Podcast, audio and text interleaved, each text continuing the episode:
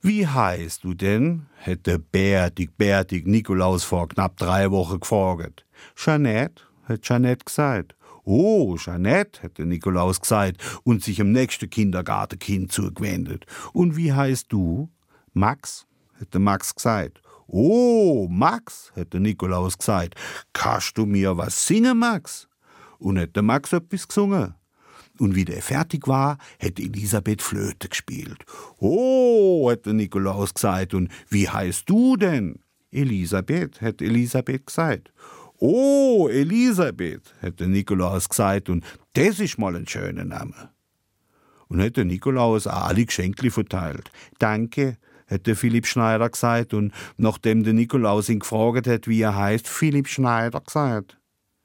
Denen alle gesungen, und wie sie fertig waren, hätte Nikolaus mit seiner Handglocke glöcklet, hätte sich dreht und sich wieder auf den Weg gemacht. Frau Engler ist mir hinterher, zum im Kindergartentüre aufzumachen und hat zwar Liesli, aber doch ein bisschen zu laut, dank der Lucia gesagt.